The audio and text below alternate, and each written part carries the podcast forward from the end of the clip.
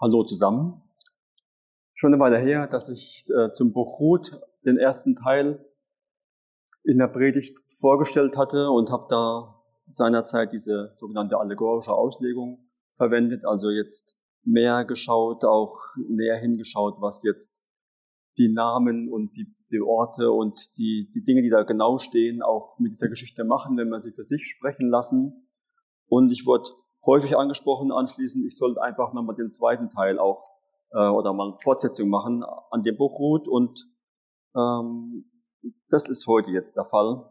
Und es ist auch nicht schlimm, wenn es schon eine Weile her ist, weil der zweite Teil ähm, ist eigentlich ganz anders wie der erste. Und von daher ähm, können wir ruhig mit diesem Abstand heute weitermachen. Man fragt sich ja vielleicht manchmal, wie hat es denn dieses Buch Ruth bloß in die Bibel geschafft? Das ist ja nur eine nette kleine Liebesgeschichte mit Happy End. Da gibt es dann diesen Boas auf der einen Seite und die Ruth auf der anderen Seite, die aus dem Ausland da in das Land Kanaan kommt und die lernen sich kennen und lieben und heiraten und ähm, bekommen Kinder und wenn die Kinder nicht gestorben sind, dann leben sie noch heute. Was in diesem Falle tatsächlich so ist. Und ich habe mich gefragt, ähm, ob das schon alles ist beim Buch Ruth, ob das vielleicht nur eine ganz frühe Version ist von Bauer sucht Frau.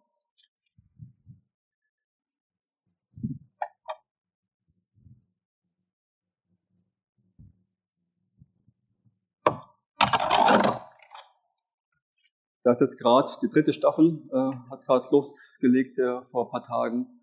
Und ähm, könnte man ja vielleicht da einordnen.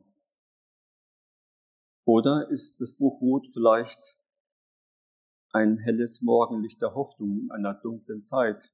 Gerade dann, wenn er vielleicht eine Zeit durchlebt, wie es Simone eben beschrieben hat, die schwer ist, wo sich Dinge nicht entwickeln, wie wir uns das wünschen und wo es einfach dunkel um uns ist, wie wir das wahrnehmen und,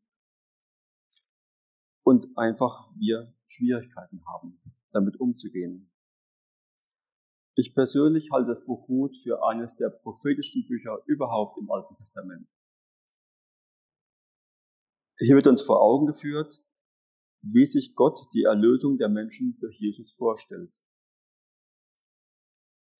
Und ich möchte euch, ich, ich habe mal getestet mit DIN A3 ausdrucken, ob man das lesen kann, weiß ich, bis zu welcher Schulreihe kann man das sehen. Ich habe dann kurz mal ein Handzeichen, wo es nicht mehr zu sehen ist. Wenn Sie es selbst noch lesen, bis hinten sogar. Wow. Nee, Secret kannst nicht mehr lesen. Also gut. Also dann bis zur Hälfte ungefähr. Ich sag, was hier steht. Also ich möchte euch heute durch diese Punkte führen. Einmal die zeitliche Einordnung ein bisschen. Ich kann nicht leiserer sprechen, also äh, ich spreche so, wie ich denke, deswegen ist, ähm, wird er eingestellt. Die zeitliche Einordnung, ein Rückblick zum letzten Mal, was ist eigentlich passiert und habe vier Fragen, die ich beantworten möchte.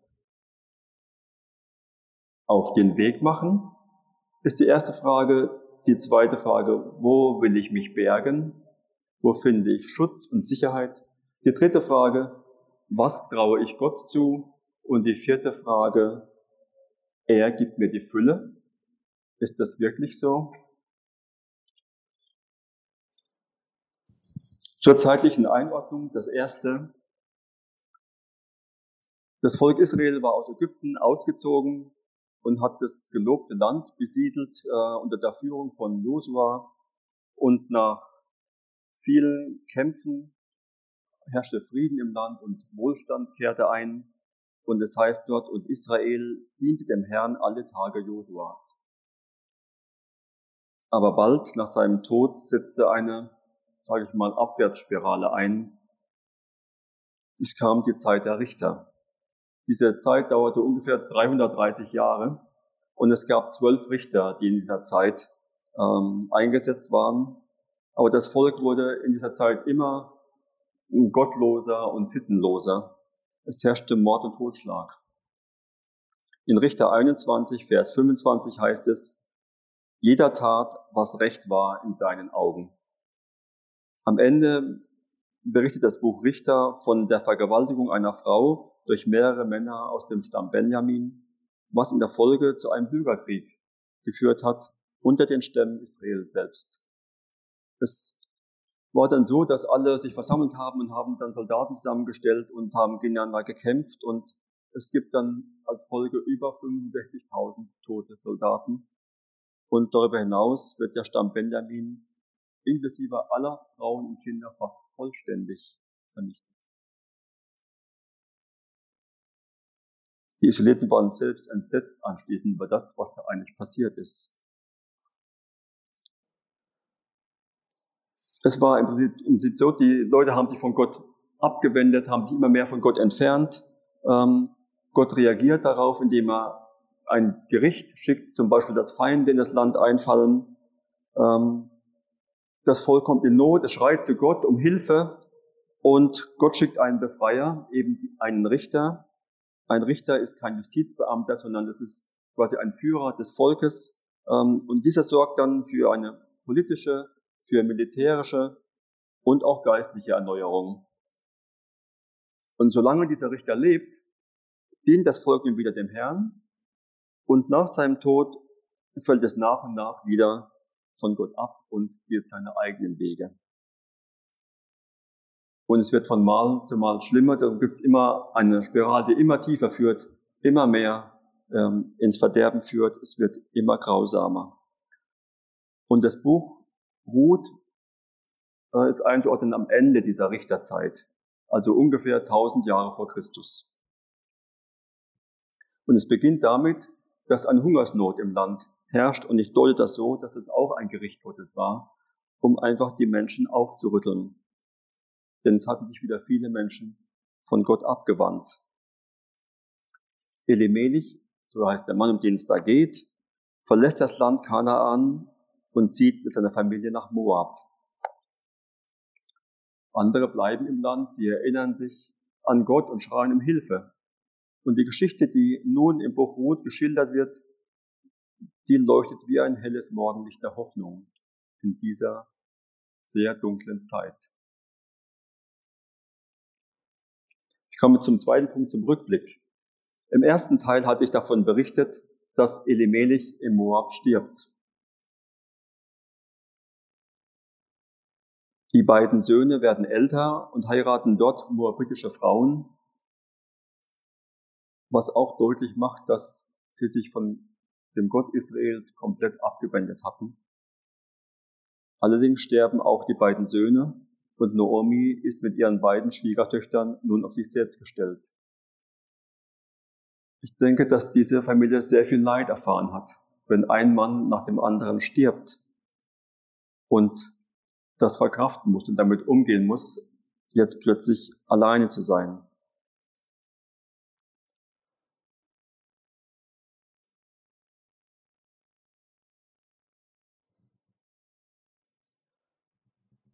Noemi, so heißt die Frau von Elimelech, die Witwe, sieht keine Zukunft für sich in Moab und entschließt sich, nach Israel zurückzukehren, weil sie weiß, demnächst ist dort Erntezeit, vielleicht hat sie da ähm, die Möglichkeit, besser durchzukommen in ihrer eigenen Heimat.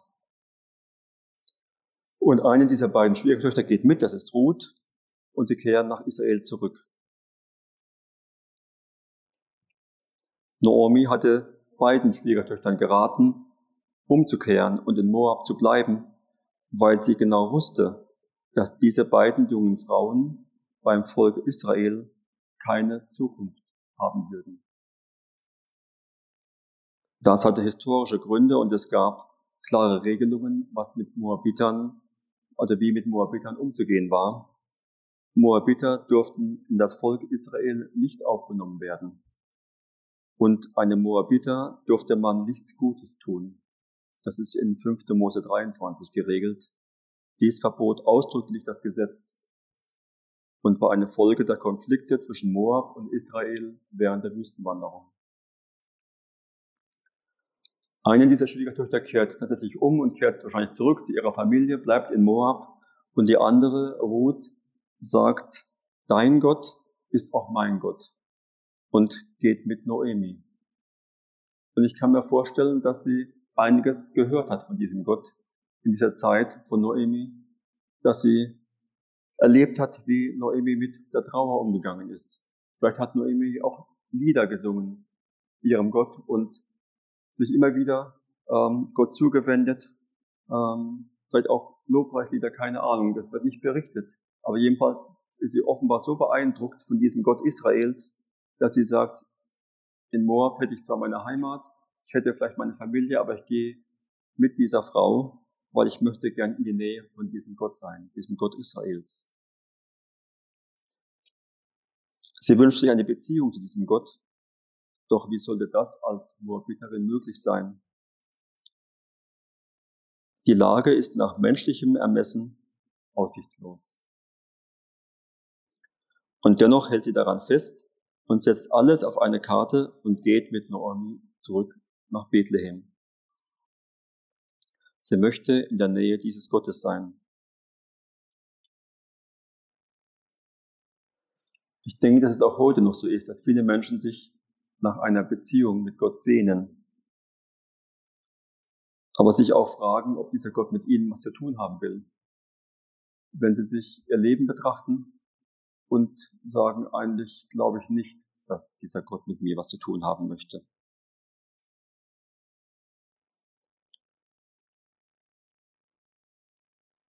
Aber Ruth geht diesen Weg.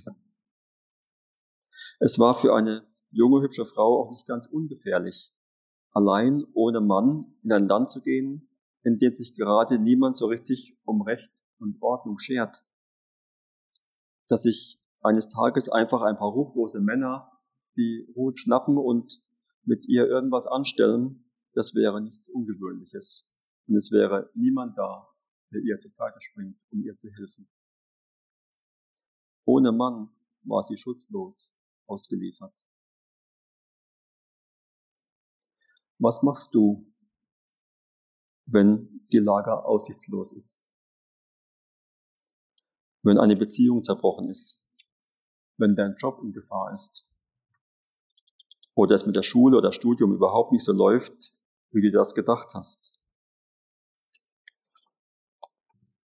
Oder eine Diagnose im Raum steht, die den Boden und den Füßen droht wegzuziehen. Wie schnell bin ich da versucht, alles Mögliche zu tun, mehr Menschen Mögliche zu tun, um, um so ein Unheil abzuwenden. Es werden alle Hebel in Bewegung gesetzt. Und wie groß oder klein ist da mein Glaube, wenn es darum geht, zu glauben, dass Gott an dieser Situation etwas ändern kann.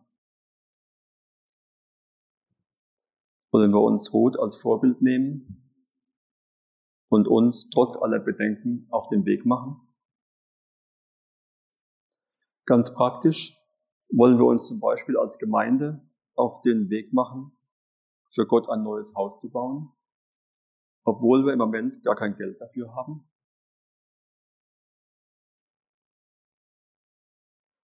In diesen dunklen Zeiten hat das Volk Israel immer wieder gerufen nach Gott und um Hilfe, gefleht. Und Gott erhört dieses Rufen nach einem Erlöser und beginnt mit Ruth ganz praktisch eine Segenslinie, die bis heute Auswirkungen unvorstellbaren Ausmaßes hat. In Israel gab es das sogenannte Recht des Fremden. Das bedeutet, dass jemand, der verarmt war, bei der Ernte hinter den Arbeitern herlaufen durfte und aufsammeln, was liegen geblieben ist. Und Noemi schickt Ruth Sie solle sich darum kümmern und sich ein Feld suchen, auf dem dies möglich ist. Und zufällig kommt sie zum Feld des Boas. Ein angesehener Mann in Bethlehem. Ich habe nochmal hingeschrieben, was die Namen bedeuten. Ruth heißt Freundin oder Gefährtin und Boas steht für in ihm ist Stärke. Ähm, oder man könnte auch sagen von scharfem Geiste. Und nun wollen wir mal diese beiden ersetzen in dieser Geschichte und uns die Geschichte anschauen, wenn wir verstehen wollen, dass Rot steht für die Menschen, die Erlösung brauchen, die sich nach Frieden und Erlösung sehnen, für alle Menschen, für Juden und Nichtjuden, also auch die Heiden. Und Boas steht für den Erlöser, für Jesus. Boas war ein entfernter Verwandter von Elimelech. Er erkundigt sich über dieses fleißige Mädchen, das kaum Pausen macht und erfährt, wer sie ist. Obwohl er nun weiß, dass sie eine Moabiterin ist, schickt er sie nicht weg. Ganz im Gegenteil. Er begegnet ihr mit großer Freundlichkeit. Denn er ist beeindruckt, wie sie als Ausländerin für ihre jüdische Schwiegermutter sorgt. Jesus schickt auch niemand weg. Er begegnet den Menschen auch mit sehr großer Freundlichkeit und ähm, geht auf alle Menschen zu, nimmt sie in den Arm, hat keine Angst vor Berührung oder Kontakten, auch von denen nicht, die in der Gesellschaft gar nicht angesehen sind. Boas spricht sie an mit Höre meine Tochter. Und ich glaube, diese Anrede ist nicht zufällig.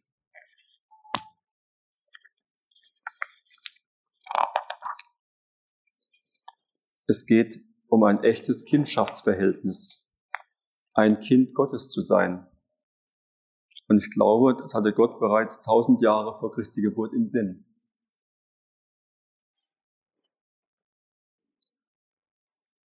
Boas spricht eine Verheißung über Ruth aus.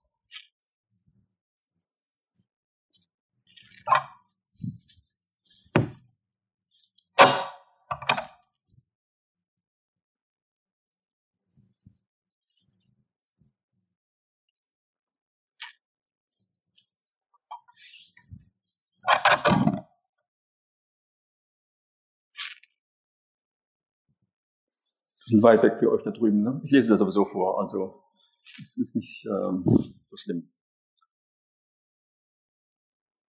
Dort heißt es im Kapitel 2, Vers 12, der Herr vergelte dir dein Tun und dein Lohn möge ein voller sein von dem Herrn, dem Gott Israels, zu dem du gekommen bist, um dich unter seinen Flügeln zu bergen.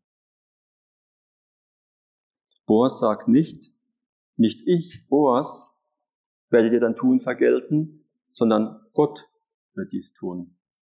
Warum? Weil du so viel Gutes getan hast für Noemi? Nein. Weil du so ein guter Mensch bist? Nein. Weil du so hübsch bist? Nein. Weil du zu ihm gekommen bist, um dich bei ihm zu bergen. Das steht hier in diesem Vers. Und Genau deshalb wird Gott dir Gutes tun. Was Ruth tut, tatsächlich tut, das ist nur eine Folge von dem, weil sie zu Gott zurückgekehrt ist. Was heißt zurückgekehrt? Weil sie zu ihm gekommen ist, um sich bei ihm zu bergen. Weil sie bei ihm Schutz sucht.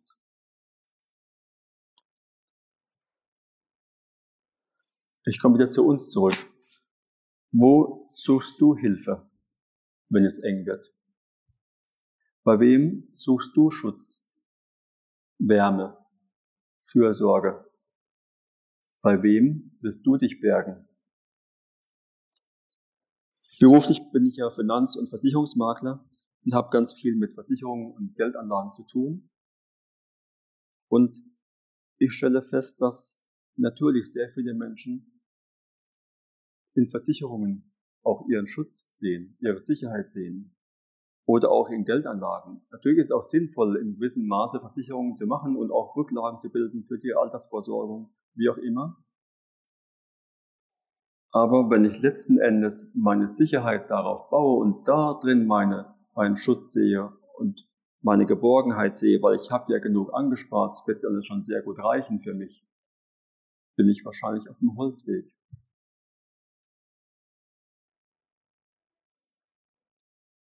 Und in Bezug auf das geplante Bauprojekt unserer Gemeinde, da habe ich die Frage, sind wir bereit dazu, uns ganz in Gottes Hände zu begeben, wenn wir einen Bau beginnen, wo wir wissen, dass wir die Kosten, damit meine ich die Arbeitszeit, die Mühen, Ärger, Missverständnisse, Widerstände, vielleicht sogar Streit und nicht zuletzt Geld, also dieses ganze Paket, dass wir dieses gesamte Paket ohne Gottes Hilfe nicht stemmen können. Wir sind in der Bauphase so etwas wie ein Moabiter in einem fremden Land und vollkommen auf Gottes Hilfe angewiesen. Trauen wir uns das zu? Die falsche Frage, ist ein Denkfehler. Nicht wir müssen uns das zutrauen, sondern wir müssen Gott das zutrauen. Man konnte jetzt einwenden, ja, Ruth, die hat ja nichts zu verlieren. Das stimmt aber nicht. Sie hätte in Moab bleiben, zu ihrer Familie zurückkehren und später wieder heiraten können. Und dann wäre sie auch versorgt gewesen. Aber sie hat sich entschieden, diesem für sie fremden Gott zu vertrauen. Und trotz aller Warnungen, die sie bestimmt in Moab erhalten hat, in ein, in ein Land zu gehen, das mit ihrem aufs tiefste verfeindet ist. Sie übergibt ihr Leben komplett in Gottes Hände.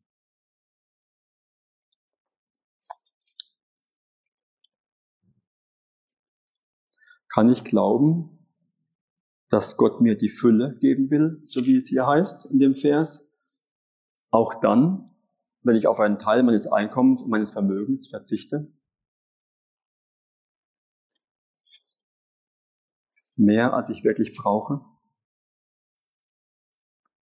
Boas für mich ein Bild von Jesus, wird in dieser Geschichte ganz praktisch.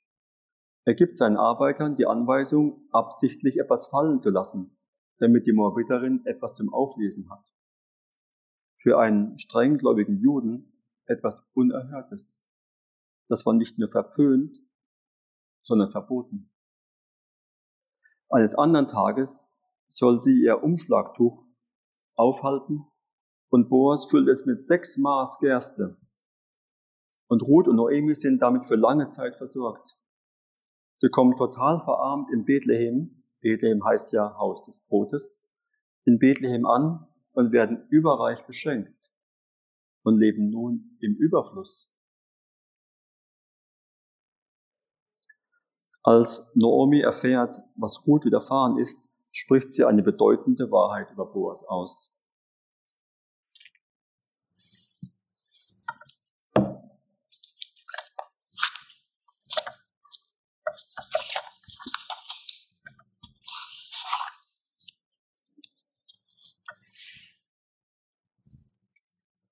Gesegnet sei er von dem Herrn, der seine Gnade nicht entzogen hat, weder den Lebenden noch den Toten. Letzten Endes geht es um Gnade, um nichts anderes. Wenn Jesus für meine Schuld stirbt, er hat seine Gnade auch dir nicht entzogen, auch wenn du es vielleicht momentan gar nicht so erlebst, weil es einfach sehr beschwerlich ist.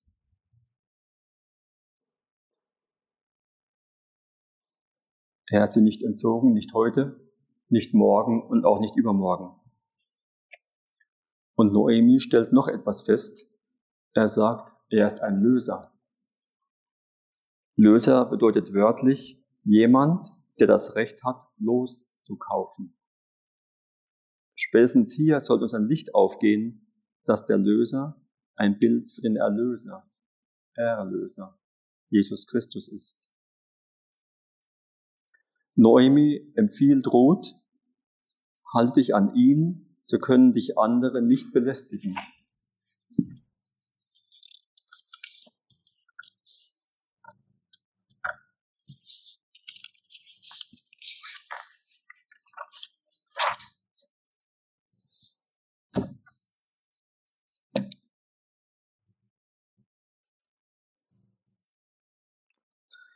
Im übertragenen Sinne heißt das nichts anderes, als dass, wenn ich mich an Jesus halte, andere Mächte keine Chance haben, mich zu belästigen. Das gesamte Buch Ruth ist voll von Aussagen über Jesus, die heute alle erfüllt sind. Und nicht zufällig kommt der Löser ausgerechnet aus dem kleinen Örtchen Bethlehem. Was war damals ein Löser? Es war seiner Zeit so, dass, also es fing ja damit an, dass die in, dieses Land Kanaan kamen und dann wurde durch Josua, wurde diese Landnahme, das Land aufgeteilt nach Stämmen, in den Stämmen nach den Sippen, in den Sippen nach den Familien und so weiter und so fort. Und jeder hat eben seinen Teil bekommen. Und es war das Ziel jeder Familie, dass das bei der Landnahme zugeteilte Land in der Sippe blieb. Und ging Grundbesitz durch Verarmung verloren, dann konnte der nächste männliche Verwandte des ehemaligen Besitzers den Grund zurückerwerben, also auslösen. Und der nächste Verwandte war dann der sogenannte Löser. War das Familienoberhaupt verstorben, ohne männliche Nachkommen zu hinterlassen, sah das Gesetz vor, dass der Löser die Witwe heiratete. Der erste Sohn aus dieser Verbindung galt als Sohn und damit Erbe des Verstorbenen. In seinen Besitz kam dann wieder der Grundbesitz, den der Löser ausgelöst hatte. Und Naomi merkt, dass Boas mehr mit ihnen verwandt ist und sagt, hey, er ist ein Löser und äh, er könnte uns aus der Situation, in der wir gerade sind, erlösen, aus dieser Armut. Und auf den Rat von Noemi macht Ruth Boas einen Verlobungsantrag. Und das geschah so. Nach der Feldarbeit gab es Essen und Trinken und dann legten sich alle draußen auf der Tenne schlafen. Und Ruth legte sich heimlich eines Nachts bei Boas und seine Decke an sein Fußende. Sie sucht wortwörtlich Schutz unter seinen Fittichen. Es ist ein seltsamer Platz. Wer von euch ist verheiratet? Zwei. Ach doch, wer? Legt sich die Braut in der Hochzeitsnacht beim Mann ans Fußende? Passt nicht so ganz in unsere Zeit. Es ist ein Zeichen für die Demut und das Angewiesensein auf die Gnade unseres Gottes. Wir haben uns das nicht verdient. Ruth konnte nichts mitbringen. Sie hatte kein Geld, gar nichts, keine Mitgift aus ihrer Familie, gar nichts konnte sie vorweisen. Sie konnte nur auf die Gnade von Boas hoffen. Der Verlobungsantrag war nichts anderes als die Bitte um Erlösung. Bei Ruth der Erlösung aus der Armut. Aber Boas weiß, es gibt noch einen näheren Verwandten zu Elimelech, als Boas selbst ist, und der hat vor ihm das Recht, der Löser zu sein. Unter Zeugen wird der andere befragt.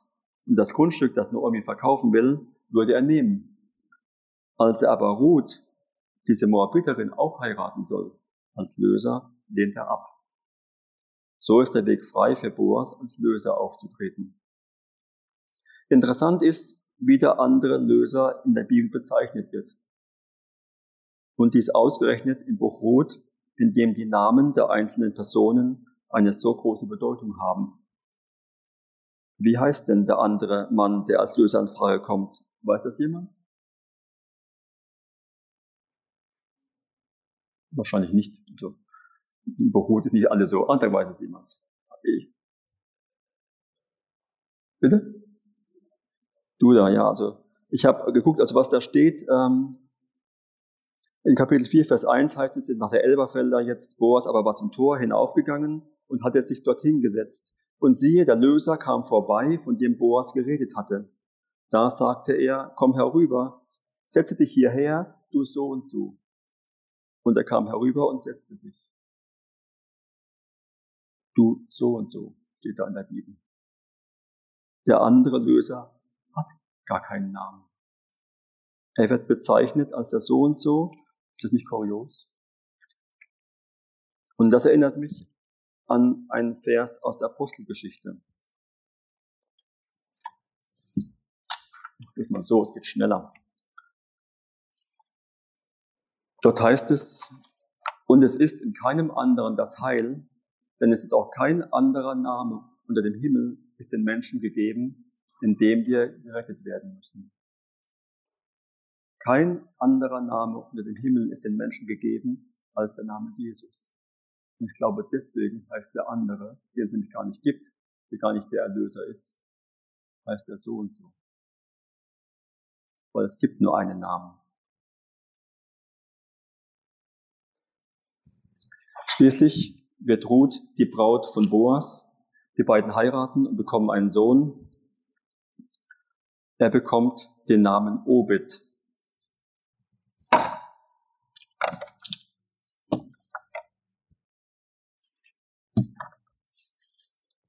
Obed heißt Diener oder Knecht oder auch Anbeter, könnte man übersetzen. Der Sohn von Obed ist Isai. Das ist vielleicht schon dem einen oder anderen zu Ohren gekommen, hat man schon gehört, Isai. Äh, die Bedeutung ist ungewiss, was Isai heißt. Vielleicht der Herr ist da oder Geschenk Gottes. Und Isai bekommt auch Söhne und einer von diesen Söhnen, der wird später einmal der berühmte König David sein. David heißt Liebling oder der von Gott Geliebte. Das heißt, Ruth wird die Urgroßmutter von David. Weiß es zu dem Zeitpunkt noch nicht, aber es entwickelt sich in diese Richtung. Und das Interessante ist, diese Segenslinie, die Gott seinerzeit beginnt, zur Zeit der Richter, als es ganz dunkel ist mit dem Volk Israel, die führt Gott fort mit den Nachkommen, die hier weitergehen, bis zum Stammbaum kann man nachvollziehen, bis heute, bis Jesus. Und so Ruth ein direkter Vorfahrer von Jesus. Gott hört seinerzeit immer wieder das Rufen und Flehen seines Volkes nach einem Erlöser. Gerade dann, wenn die Zustände gerade sehr schwierig sind. Ein neuer Richter wird gebraucht. Aber Gott hat viel mehr im Sinn. Und er bereitet die Erlösung durch jemand vor, der dauerhaft und nachhaltig eine echte Erlösung für uns Menschen anbietet. Und die Frage, die ich euch mitgeben will heute Abend ist, rechnest du mit ihm? Rechnest du damit, dass er die, dir die Fülle schenken will? Heute und auch morgen und auch übermorgen? Ich erlebe mich oft so, dass ich gar nicht praktisch davon ausgehe, dass das so ist, sondern ich lebe in meinen Tag hinein und er ist halt so, wie er ist, mal schwerer, mal, mal leichter. Ähm, aber dass ich morgens aufstehe in der Erwartung, dass Gott Großes für mich vorbereitet hat und mich reich beschenken will, den Gedanken habe ich nicht immer. Es wäre aber gut, mit dieser Erwartungshaltung da zu sein und den Tag zu durchleben und sich darauf eingestellt zu haben. Zum Beispiel, indem man, so wie die Ruth,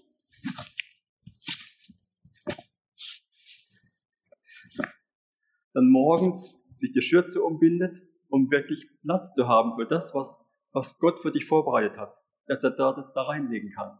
Dass du überhaupt was dabei hast. Wenn du keine Tasche dabei hast und gar nichts und gar nicht damit rechnest, könnte es passieren, dass du auch gar nicht viel empfängst. Und wenn du mit der Schürze durch die Gegend läufst den ganzen Tag, der ist auch eine, die wirklich heute noch benutzt wurde beim Mittagessen, ähm, also wirklich im Alltag die Alltagsschürze mitbringen. Und dann, glaube ich, ist eine gute Voraussetzung, dass Gott dich sieht und sieht, du bist da und du erwartest was von ihm. Du willst was von ihm und du rechnest damit, dass er dich beschenkt.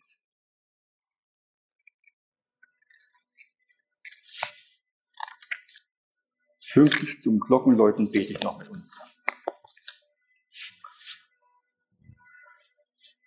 Ja, lieber Herr Jesus, ich will mich auf den Weg machen zu dir, jeden Tag aufs Neue. Ich will mein Vertrauen ganz auf dich setzen und will mich nicht an anderen Dingen festhalten, wo ich denke, die geben mir Sicherheit oder Schutz oder was auch immer. Und ich möchte gern alles Vertrauen, was ich habe, auf dich setzen und mich bei dir bergen, weil ich weiß, dass du es gut meinst mit mir, weil ich weiß, dass du nur Gutes für mich im Sinn hast. Und ich traue dir alles zu, dass du mich durchführst durch dunkle Täler, dass du eine Lösung für mich bereitest, auch eine Lösung, die ich gar nicht sehe, für mich und auch für mein Umfeld. Du hast alles in deiner Hand. Und ich will offen sein dafür, dass du mir die Fülle schenken willst. Und ich möchte lernen, jeden Tag mit dieser Erwartung zu leben und in diesen Tag zu gehen und mich zu freuen, wenn ich dir begegne und ich erlebe, was du für mich tust. Ich bitte, dabei, dass du mir dabei hilfst, das einfach ganz praktisch umzusetzen. danke dafür. Amen.